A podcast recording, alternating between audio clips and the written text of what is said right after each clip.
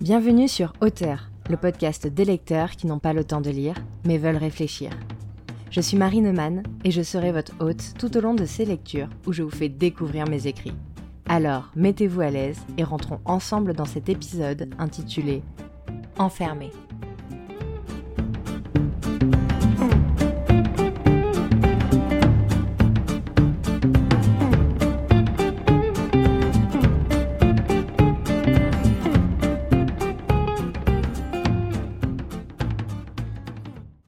Je suis enfermée.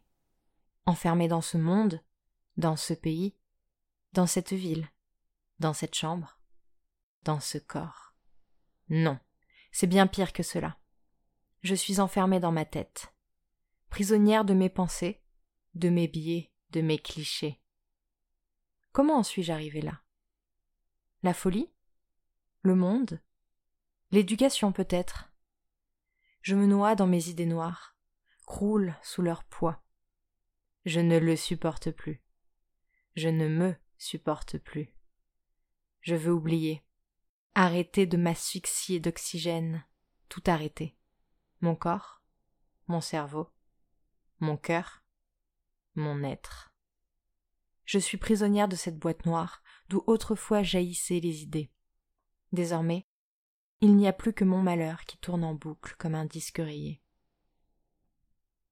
Impossible de s'endormir, car le stress et les songes sont trop présents, prêts à me torturer à la moindre faiblesse. Et une fois plongé dans le monde des cauchemars, il y a l'éveil. Il y a ces deux premières secondes où tout va bien, tout est paisible, et la vie revient. Puis la réalité me rattrape. Le poids de la souffrance pèse sur mon plexus et sur mon cœur. J'ai pourtant essayé de vivre, de survivre. Je les ai pris, ces foutus médocs qui rendent accro, ces drogues dites légales. Oui, au début cela fonctionnait. J'avais l'impression de rêver éveillé. Avec, j'arrivais à dormir. J'arrivais à me lever. J'étais un légume qui avait à peine conscience du monde qui l'entourait. C'était ce qu'il me fallait pour supporter la vie. C'était ce qui m'a aidé à m'en sortir. Ce ne fut pas un choix facile, accepter ses faiblesses, accepter de l'aide. Mais c'était un choix nécessaire à ma survie, à ma vie.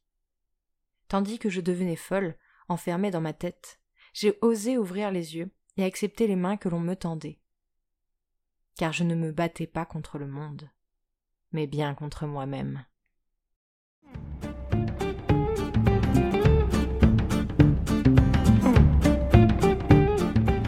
Merci pour votre écoute.